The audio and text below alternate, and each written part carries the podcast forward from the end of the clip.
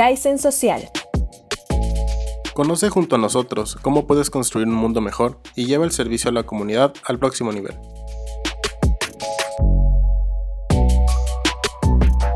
Hola, ¿cómo están? Bienvenidos a este nuevo episodio de Kaizen Social, este lugar para recargarte, inspirarte, conocer más de los emprendedores sociales, de los agentes de cambio y de estas personas que están día a día ayudando a convertir este planeta en un lugar mejor para todos nosotros. El día de hoy vamos a estar hablando con una gran amiga y agente de cambio emprendedora, eh, profesora, coordinadora de Centro Yunus, muchísimas cosas. Yanis Valadez, un gusto estar aquí contigo. Muchas gracias, Diego. Me da risa en muchísimas cosas, pero un poquito de eso. Gracias por la invitación y qué mejor que compartir también con otros agentes de cambio como son ustedes. Muy bien, pues para empezar y como ya saben las personas que nos están escuchando, vamos a hacerte tres preguntas con los números que ya nos diste hace un ratito fuera del aire. Y pues para empezar sería, si pudieras ser un animal, ¿cuál serías? Ay, creo que sería un delfín. Me gustan mucho los delfines. Creo que, eh, no creo, más bien los delfines son unos seres que son bastante inteligentes y no por el tema de la inteligencia, sino que saben adaptarse a las circunstancias, a los ambientes y creo que me relaciono, me puedo yo ver un poco con ese tema de, de, poderme adaptar a las circunstancias o a los ambientes y bueno, pues ese, ese sería un animal. Excelente. Pues muy bien. Bueno, ya que respondiste muy velozmente tu primera pregunta, pues nos vamos a ir a la segunda, Yanis, que sería, si pudieras comprar una empresa, ¿cuál sería y por qué? SAS, ok, una empresa, cualquier empresa. Mm, ok, una empresa que admiro mucho es Lego.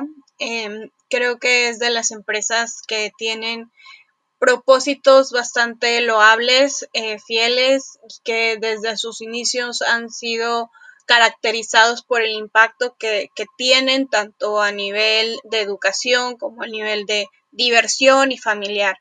Eh, es una empresa que, pues bueno, eh, nació por una familia, pero nació con, una con una intención de, desarrollar y de, educar a, los hijos, este padre de familia que, la creó, eh, de una manera más didáctica y que tuvieran mayor oportunidad para, para desarrollar su imaginación y creatividad. soy una persona que se considera alguien bastante creativo, y, y, bueno, de hecho Lego fue una de las empresas por las cuales estudié diseño, entonces va, va, va como muy, muy relacionado a mi respuesta. Muy bien, perfecto. Y para la tercera y última pregunta del día de hoy, si pudieras elegir un mundo ficticio, puede ser una película, una serie, un libro, lo que quieras, ¿en qué mundo te gustaría vivir?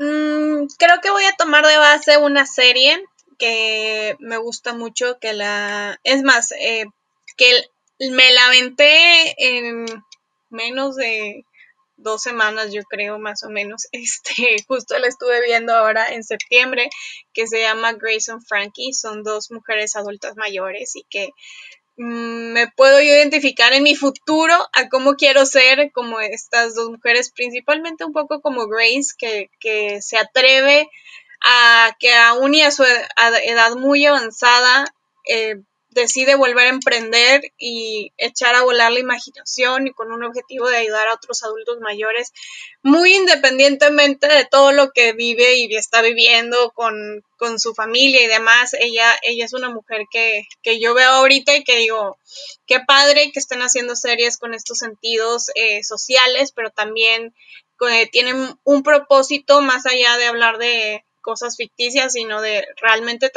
transportarte a escenarios que tú puedes estar viviendo en un futuro. Muy bien, muy bien. Eh, esa serie está increíble, he tenido chance de verla por ahí en una plataforma de streaming. Eh, y sí, o sea, está muchísimo, vale muchísimo la pena. Qué padre que también hay estas series que te permitan como ver eh, el mundo del emprendimiento y el mundo del emprendimiento fuera de las cosas que vemos más como jóvenes emprendiendo, Shark Tank, etcétera. Pues adelante, Mitzi, si quieres empezar ahora sí ya con la entrevista más, más en regla. Venga, ahora sí, ya llegamos a la parte más jugosa, Yanis, de este momento. Y pues ahora vamos a seguir con las preguntas para conocer un poco más de tu trayectoria, ¿verdad? Porque una de las cosas importantes que tratamos de destacar aquí en Kaizen Social es que las personas que invitamos tienen un, tuvieron su proceso, ¿no? Tuvieron como un viaje, un, un proceso de descubrimiento en el que empezaron a encontrarse como agentes de cambio y a partir de ahí se fueron perfilando tal cual a, resolver una determinada problemática que les movía, ¿no? Y en este caso, pues nos vamos a tratar de ir lo más posible al inicio. Si tú te quieres ir antes de eso, no hay ningún problema. Y vamos a empezar con esto. Platícanos un poco de, eh, de tus inicios en cuanto a tus aspectos profesionales. ¿Qué es lo que estudiaste eh, y a qué te dedicas actualmente?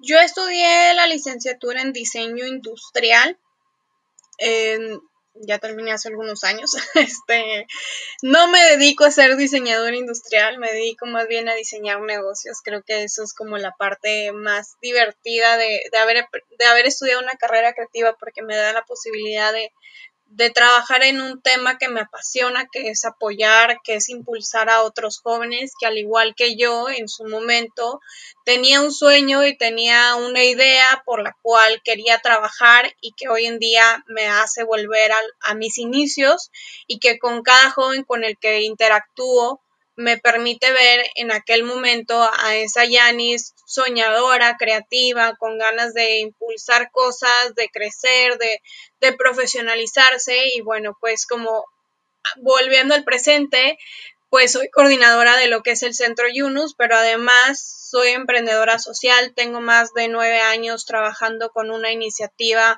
que es un colectivo social, eh, IDACE I Design as a Social Entrepreneur, fue justamente como el proyecto que emprendí en aquel momento. Y bueno, nueve años después tengo la oportunidad de seguir impactando muchos jóvenes de bajos recursos en comunidades vulnerables, principalmente en San Pedro 400, aquí en Nuevo León. Y bueno, a diferencia de, otros años, este año de COVID, pues hemos podido crecer un poco más el impacto más allá de San Pedro, creciendo en nuestros proyectos, llevándolos a plataformas tecnológicas que nos permiten tener un mayor alcance. Súper bien. Bueno, de hecho está, está bastante interesante y a ver si ahorita lo profundizamos un poco más, esta parte de cómo tu carrera creativa finalmente, eh, pues normalmente el diseñador industrial, ¿a qué es lo que se dedica? La mayor parte del tiempo termina en la parte de diseño de producto o en la construcción de producto. Eso es como el perfil del diseñador, producto, dígase desde la creación de una marca de joyería o trabajando para alguna joyería, podemos hablar desde plumas, lápices, prácticamente el diseño industrial es como la arquitectura de los objetos eh, y tienes muchas oportunidades de extenderte porque puedes hasta diseñar carros, aviones, este, autobuses, puedes diseñar eh, muebles, es muy, muy, muy, muy amplia la, la carrera. Eh, creo que lo que define al diseñador industrial es el diseño de producto, el prototipado de producto y pues mucho la parte de la estructura de un producto. Excelente, sí, porque de hecho una de las cosas que me llama la atención de lo, de lo que te dedicas es que finalmente, o, o sea, tú sacaste ahora sí de que extendiste tu, tu panorama en el sentido de que la carrera pues finalmente se dedica a temas de diseñar, ¿no? Diseñar soluciones y se me hace muy interesante que lo hayas aplicado precisamente a este tema social, ¿no? Y de hecho pues más adelante nos vas a platicar, ¿no? De temas por ahí educativos, ¿no?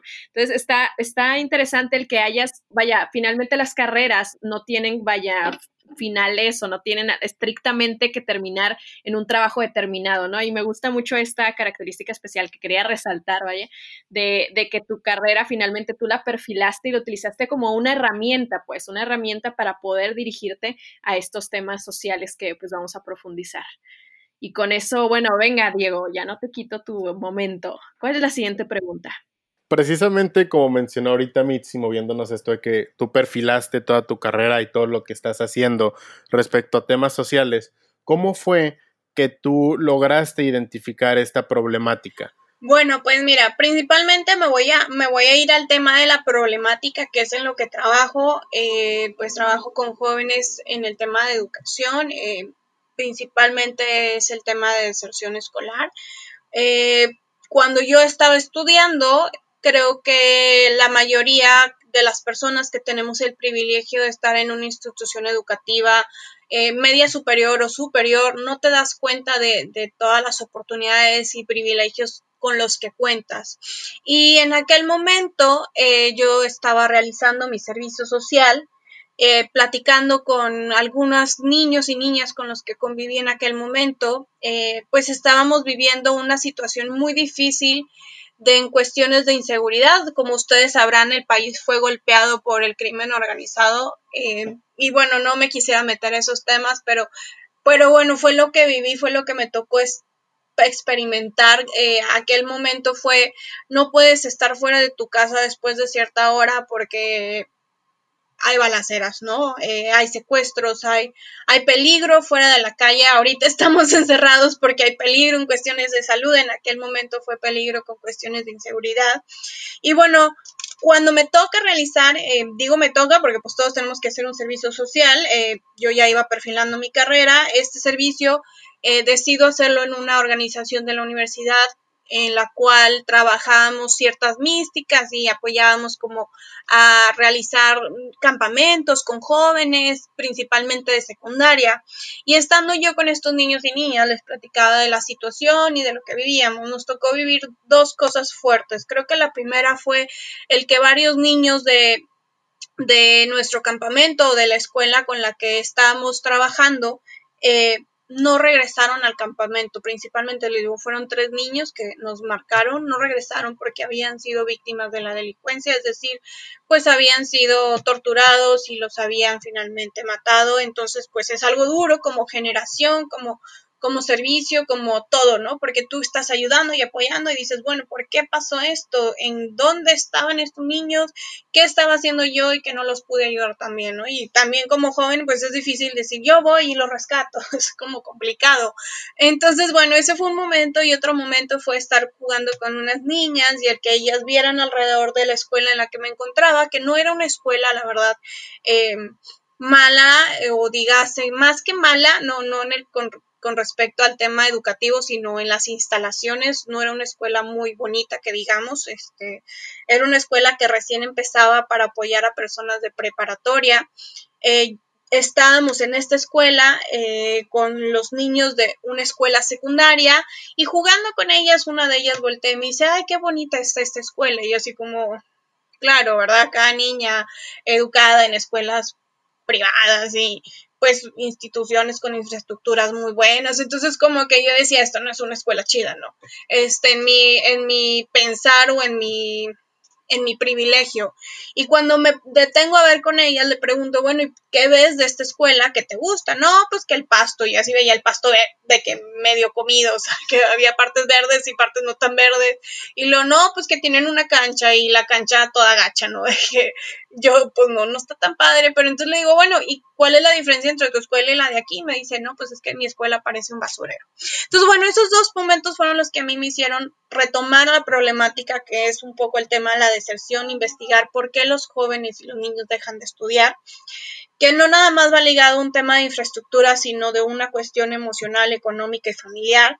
Y bueno, de ir viendo más allá cómo con mi carrera, ustedes ahorita lo decía Mitzi, como el conocimiento y el talento que se tiene y que se adquiere a través de estas... Eh, de estos estudios podía yo aplicarlos a la problemática y fue así como comenzó todo.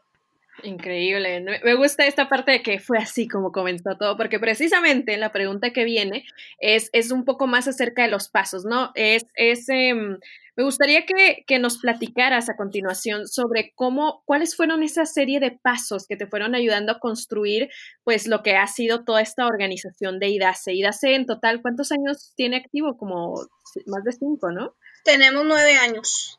Empezamos nueve en años, 2000. Nueve años. Sí, sí, sí, ya, toda una vida. ya es un niño. este. Sí, sí. Y, y de hecho. Ah, perdón, perdón, sigue, sigue. Pregunta, pregunta, no pasa nada. Este, que precisamente digo, ya con todo eso, pues estamos hablando de, que para abordar estas problemáticas que son muy complejas, requerimos de diseñar estas estructuras o estos sistemas que nos puedan ayudar, ¿no? A garantizar, eh, o al menos a poder eh, garantizar que siga habiendo un seguimiento de esa resolución, ¿no? Porque son, son asuntos pues finalmente sistémicos que requieren soluciones sistémicas, ¿no? En tu caso, ¿cómo le hiciste, Yanis? Platícanos si nos puedes decir así como en pasos bastante digeribles para nuestro público, ¿cuáles fueron esos pasos que tú fuiste tomando para darle la estructura eh, que tiene actualmente IDACE?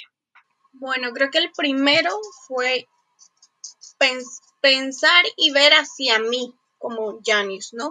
¿Qué es lo que yo tengo como recurso? ¿Qué es lo que yo tengo como conocimiento? Y también qué es lo que a mí me gusta y me apasiona hacer. Y vas a decir, ¿por qué, ¿por qué tú, no? Como el eje central. Porque todo nace de la persona hacia el hacia lo que quieres hacer y hacia lo que quieres cambiar, ¿no? Entonces ese como drive purpose que se le llama, ¿no? Este propósito que va guiado hacia una pasión y hacia un algo que que tú identificas para poder seguirlo haciendo. Yo te puedo compartir que en aquel momento yo me di cuenta de que de verdad para mí trabajar con jóvenes y trabajar en, en, campo, ¿no? En mucho en comunidad, eh, pues yo había sido misionera por mucho tiempo y entonces no tanto por la emoción, sino por la actividad y por la cuestión de estar ahí, ¿no? Por ahí tengo un amigo coach que dice, aquellos que han sido misioneros y que son que voluntarios y que han estado metidos en temas sociales lo hacen principalmente por, por sentirse bonito, ¿no? Por sentir el corazón lleno y va muy alineado al ego, que todos lo tenemos y que de hecho a veces lo vemos como algo malo, sino sino como, como tendríamos que verlo, sino como algo positivo, ¿no? O sea, que, que te sientas pleno, lleno y lleno de vida para poder dar de ti hacia otros. Entonces, bueno, ese es el primer paso. El segundo, que va un poquito ligado al tercero, el segundo sería el conocer esta problemática, situación que están viviendo y empatizar, creo que eso es como la palabra clave con la situación o el ambiente o la problemática, ¿no? Hoy en día podemos empatizar en que todos hemos estado en cuarentenados y que todos nos tocó ya estar encerrados en algún momento de esta cuarentena que ya lleva más de 40 días. Eh, y es empatizar que las otras personas, al igual que yo, también tienen un centro, un ego, un reconocimiento, una sed de algo el querer ser feliz principalmente. Entonces, bueno, pues va como alineado. Y te digo que se, ajusta al tercer punto porque va con un tema de, persistencia, que, en, en, la persistencia es saber no tanto de ser la necia o el necio, sino, sino de querer lograr un objetivo que es cambiar o, o, erradicar una situación. Entonces, esa persistencia obviamente te puede llevar a dos caminos. Uno, al camino del fracaso o bien al camino del léxico. Pero tener muy en claro que esa persistencia, cualquiera de estos dos caminos que te vayas a, topar, porque sucede, yo me he topado con muchos, muchos fracasos desde que empecé con IDACE, eh, pero el saber que el topar con un fracaso me lleva a otro aprendizaje y que debo de seguir siendo persistente, que si hay un propósito detrás de esto no me debo de caer y que mejor si lo acompaño. De una red, voy al paso 4, que es una red, una, un, un grupo, una comunidad de personas con la que yo puedo aprender, en la que yo puedo desahogarme o con la que puedo compartir. Y esta comunidad no necesariamente son mis amigos o mi familia, sino hay muchas personas, hoy tenemos el mundo totalmente globalizado y podemos utilizar estas redes de conexión. Digo, ahorita sin tener que estar presentes estamos haciendo aquí este un podcast, ¿no? Este considerar que tenemos las herramientas para conectar. Entonces, ese sería como el punto 4 y que me va a llevar al punto 5, que es un camino de resiliencia. Te hablaba de que hay fracasos, de que hay éxitos, que hay momentos en los que te vas a sentir muy abajo y te vas a sentir muy arriba. Y en este mismo como roller coaster o montaña rusa, como le quieras ver, si, si te gustan más los engranes, este, en este, en este movimiento, en esta, en esta rueda, eh, saber que hay muchos cambios, ¿no? Hay cambios contigo, hay cambios a tu alrededor, hay cambios en la misma problemática. Yo te pudiera decir que con la problemática que comencé en aquel tiempo, no es la misma de hoy en día, ¿no? Ahorita estamos viviendo una deserción escolar, pero por un tema de sanitario, por un tema económico mucho más fuerte que el de hace ocho años o nueve años atrás. Sin embargo, ¿Quién dice que esto no me va a hacer volver a la problemática inicial, al, tema de la inseguridad? La gente está teniendo eh, necesidad de algo y muy probablemente va a terminar en una cuestión para delinquir, puesto la necesidad te va a llevar a tener que solucionar. Y bueno, pues ahí estamos, ¿no? Para, para evitar este, estos pasos y, y, darles otras oportunidades. Entonces, bueno, pues como recapitulando, lo primero es, eres tú como, como persona, saber que eres humano. El segundo tema que es empatizar. El tercero que es ser persistente con esa cuestión que tú quieres realizar. El cuarto, pues iba muy como en el tema de, saber que puedes lograr las cosas, pero que te vas a caer y finalmente en el paso de la resiliencia. Wow, sí, bastantes cosas. Eh, especialmente yo siento que muchas veces cuando estamos empezando en toda esta onda de querer emprender, querer cambiar el mundo, eh, nos vamos como con esta idea de que todo va a ser color de rosa, todo el mundo va a estar encantado de, de ser parte de, de nuestra iniciativa y entonces llegas y te topas de frente con que la vida no es tan fácil como nos la pintaban, ¿no? La clásica de que vas a ser tu propio jefe, pero luego te das cuenta de que el jefe nunca duerme y tienes que invertirle más tiempo al que trabajaba haciendo Godín en la oficina. Em, y viendo todo esto, estos consejos que nos dices, estos, estos pasos, si tuvieras a tu Yanis cuando empezó a emprender y pudieras darle un consejo, ¿qué le dirías? no se te olvide agradecer. Creo que es un tema que a veces a todos se nos olvida. Agradecer por la salud, por la vida, por, por la familia, por los amigos, por más que problemas que puedas llegar a tener. Y agradecer cada momento que estás viviendo, ¿no? Ahorita, eh, ayer veía con, con una amiga que, que cumplió años, me decía, la neta, si, si no te hubiera encontrado en esta cuarentena como, como amiga, probablemente no sé qué le daría gracias a la cuarentena. Y le digo, pues es que finalmente es de agradecer los pequeños momentos, pero también de agradecer a las personas que se encuentran a tu alrededor. Nunca sabes quién está a tu lado y quién va a ser a lo mejor un gran mentor o alguien que te va a apoyar en, eh, en, abrir puertas, no sabes si va a ser una persona incluso que te va a invertir.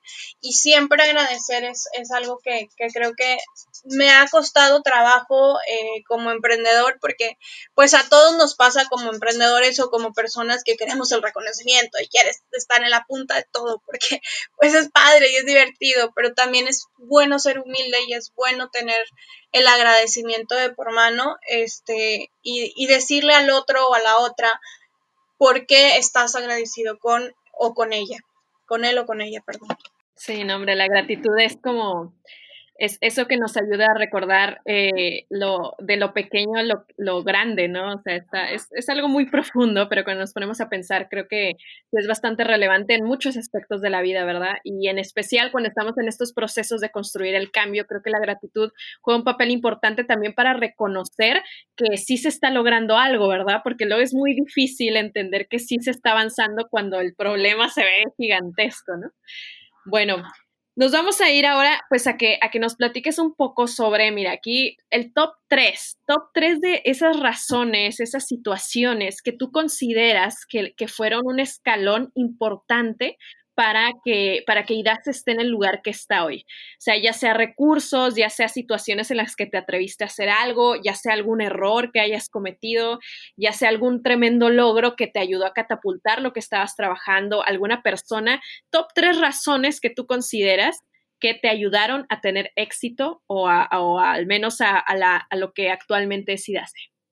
Top 3. Primero lanzarme creo que haberme lanzado con una idea a una convocatoria a la cual yo no tenía idea de que esa convocatoria me iba a ayudar o me iba a hacer o a crecer hacia lo que hoy en día este, tengo oportunidad de ser creo que si no me hubiera lanzado a todas las convocatorias que he tenido oportunidad de aplicar, en las que he perdido, porque eso también es un fracaso para mí, ¿no? Cuando llega algo y te dicen, no, pues no ganaste, ¿no? Es un fracaso y duele, pero también es una manera de aprender en que algo faltó, en que algo tienes que mejorar, en ir con tu equipo de trabajo, en mejorar eso y, y en la siguiente ocasión, pues darle, ¿no? Y ver si tiene la oportunidad. Creo que uno de mis lemas muy preferidos ha sido pues chicle y pega. o sea, yo lo lanzo, lo aviento y si cae, pues qué padre. Y no tanto por al azar, sino porque tengo la confianza de que lo que viene es lo que tenía que pasar, ¿no? Ya sea perder o, ganar. Em, ese espíritu de, de, lanzarse me ha ayudado a tener oportunidades como salir del país y conocer a otros emprendedores, así como ganar ciertos reconocimientos o premios a nivel local y estatal y eso creo que motiva mucho para seguir haciendo lo que estoy haciendo el día de hoy, que es seguir trabajando con el otro tema es el tema de los mentores. He tenido un montón de mentores y mentoras, este, pero un montón en todos los temas personales, profesionales, de carrera, de educación, de negocios. He tenido muchos mentores y creo que es algo clave para el emprendedor o emprendedora el tener siempre un, equipo de mentores que te apoye y te soporte cuando tienes dudas o cuando tienes miedo, porque también pasa mucho el miedo, es una de las barreras de los emprendedores, por lo cual no creces a veces, este, y que esos mentores te ayuden a hacer como esa, ese soporte de decirte, no, tú puedes, va y, y, ve. Y el otro es tener un apoyo. Creo que el apoyo de mi familia, particularmente de mi mamá, eh, que muchas veces no sé qué estás haciendo, hijita, no tengo idea de por qué te quedas tan tarde en la universidad, hasta por qué tienes tantas juntas o incluso por qué tienes una reunión a las 10 de la noche. Este, pero bueno, tú dale, ¿no? Creo que ese apoyo también ha sido muy importante en mi vida. Eh, claro que con sus altas y bajas, porque pues nunca es tan sencillo emprender estando joven y, y a veces no sé, como que me decía de que, bueno, tú ponte a ganar dinero, ¿no? Este, ya deja de andar jugando al emprendedor, este, y, y bueno, pues digo, dentro de las mismas conversaciones y, y, que he tenido con mi familia, pues ha sido parte de mi crecimiento, ya sean pleitos o no pleitos, pero todo ayuda para, para formar tu carácter. Y ese apoyo también viene de mis amigos y de mis amigas, de mis redes, como les platicaba hace ratito, eh, el tener ciertos grupos con los que puedo platicar de las situaciones que estoy viviendo o bien de la misma comunidad de aprendizaje que tengo en, el propio proyecto en IDACE, en tener confianza en ellos, en dialogar, en tener siempre como la parte de la persistencia y la resiliencia en, mucho en mi, en mi lenguaje con ellos y que sigan trabajando y que ellos mismos se consideran agentes de cambio. Wow, creo que sí son eh, bastantes cosas. Y ya como se nos está acabando el tiempo, a pesar de que nos gustaría quedarnos aquí platicando por otro par de horas para conocer más de lo que has hecho y de lo que continúas haciendo para cambiar el mundo, nos gustaría hacerte esta última pregunta, que es, hablas mucho sobre la resiliencia. Eh, sabemos que el camino de emprender es, es, pesado y al final es algo que nos demanda mucho, que nos hace quizás sacrificar a veces no solo eh, lo que ganamos en, en, términos monetarios, sino en cuestiones de tiempo, en cuestiones de ocasiones especiales con familia, con amigos, etcétera. Pero ¿hay algo que tú hayas visto en este camino recorrido que voltees a verlo y digas, por esto amo lo que estoy haciendo y por esto lo voy a seguir haciendo de ahora en adelante? Sí, mi inspiración tiene nombre, tiene dos nombres, Daniel y Fernando. Hola Daniel y Fernando, si me están escuchando. Daniel y Fernando fueron dos jóvenes, han sido dos jóvenes que empezaron en su inicio en IDACE. Ellos como estudiantes en aquel momento tenían 12 y 13 años. Eh, cuando yo llegué a la escuela, eh, tuvimos un montón de jóvenes, de verdad que la primera vez que tuvimos el campamento mm, logramos tener 70 jóvenes en el campamento, una locura. Este, y justo ellos dos no, no llegaron en ese primer semestre, llegaron en el segundo semestre pero llegaron de esa edad y llegaron siendo dos jóvenes, uno muy cohibido y más introvertido y el otro un poco más extrovertido resultó que pues siempre han sido amigos y siguen siendo amigos, lo cual es bastante padre para mí ver cómo ellos han crecido, evolucionado y cómo tienen estas ganas de seguir cambiando el mundo en conjunto con nosotros. Eh, Daniel y Fernando han sido esa inspiración para yo seguir trabajando por más jóvenes, porque ellos ahora no nada más, bueno, fueron participantes, sí, luego fueron coordinadores, sino se han convertido en mis socios, en mis grandes amigos, en mis grandes aliados, que yo creo que sin ellos, sin que también ellos cuando yo me he caído me han levantado, me han hablado y viceversa, sin ellos Dacen no estaría o seguiría eh, vivo, la verdad. Este, muchas veces hemos hablado de, bueno, a lo mejor ya es tiempo, debemos de cerrar, o a lo mejor tenemos que descansar un rato y volvemos a salir, ¿no? El por qué sí y el debatir el que, estamos haciendo y el cómo lo podemos llevar. Y últimamente por ahí recibí un mensaje de Fer también que me, me hizo ver la realidad con otros ojos de lo que está pasando ahorita con el COVID, con la cuestión económica, con la salud mental de todos, con muchas cosas y decir, así como nosotros, hay muchos otros que necesitan de este apoyo. Eh, no es momento para dejar atrás algo que emprendimos hace mucho tiempo y que de la mano sabemos que podemos salir adelante. Ah, me, me, me agrada este saber y escuchar sobre todo esto, porque esto es, significa que finalmente la trayectoria que has tomado pues ha impactado en la vida de otras personas, ¿no? Así como a su vez ellos han impactado en tu vida, demostrando así nuevamente pues que este camino de ser agentes de cambio es un proceso en el que se puede ir acompañado, ¿no? Y pues bueno, ya vamos a finalizar este por, el momento. Entonces, eh, te invito, Yanis, a que si no sé si tengas algún último mensaje, algún saludo que quieras mandar, algo final, una frase que quieras compartir, no lo sé, este, para ya poder dar cierre a esto. Y también si nos ayudas a compartirnos, mencionar rápidamente tus redes sociales para que la gente que nos escucha hoy pueda seguirte, darle follow, darle like, etcétera. Claro que sí, Mitzi. Eh, bueno, pues lo primero es que les invitaré a todos a trabajar como en, la parte de, su ego, de su persona y de su centro. Gracias a este trabajo personal tengo una frase que es muy mía. Mi frase o, mi mantra es que el diseño es mi hobby, pero el servicio es mi pasión. Te invito a que así como yo tengo un mantra, encuentres el tuyo y que te ayudes con ese mantra a donde sea que te encuentres llevarlo y aplicarlo. Y quiero mandarles saludos a mis mentores y mentoras. Ustedes saben quiénes han sido, ustedes saben quiénes son. Gracias por apoyarme en muchas etapas de mi vida, por darme las herramientas, el conocimiento y el soporte para hoy estar aquí, para poder compartir con otros agentes de cambio, en motivar a otros e inspirar a otros a que sigan este camino de cambiar al mundo y que seamos cada vez más, no los locos y las locas, sino los profesionistas que somos y seremos capaces de cambiar al mundo. Y mis redes sociales, síganme en arroba Yanis, Y-A-N-I-Z, va, V-A, si va de baladez, este, en arroba IDACMX, que es el nombre del proyecto. Eh, o bien me puedes buscar como Yanis Valadez en LinkedIn o en Facebook, con mucho gusto. Si tú quieres emprender o tienes una idea que te gustaría implementar, con mucho gusto búscame, siempre abierta a dar asesoría y mentoría y apoyarte en aquel sueño que tú tengas, puesto que si lo hacemos juntos podemos llegar lejos.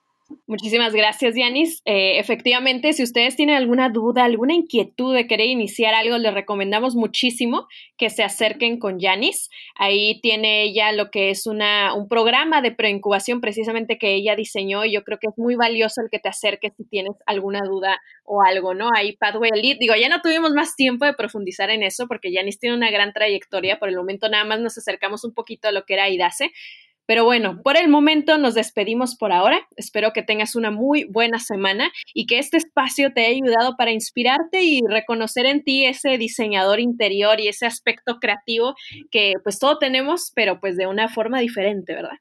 Bueno, nos vemos y esperemos eh, verte, bueno, no te vamos a ver, ¿verdad? esperemos que te, que, que te reúnas con nosotros en la próxima sesión y nos vemos. Bye. Kaizen Social. Conoce junto a nosotros cómo puedes construir un mundo mejor y lleva el servicio a la comunidad al próximo nivel.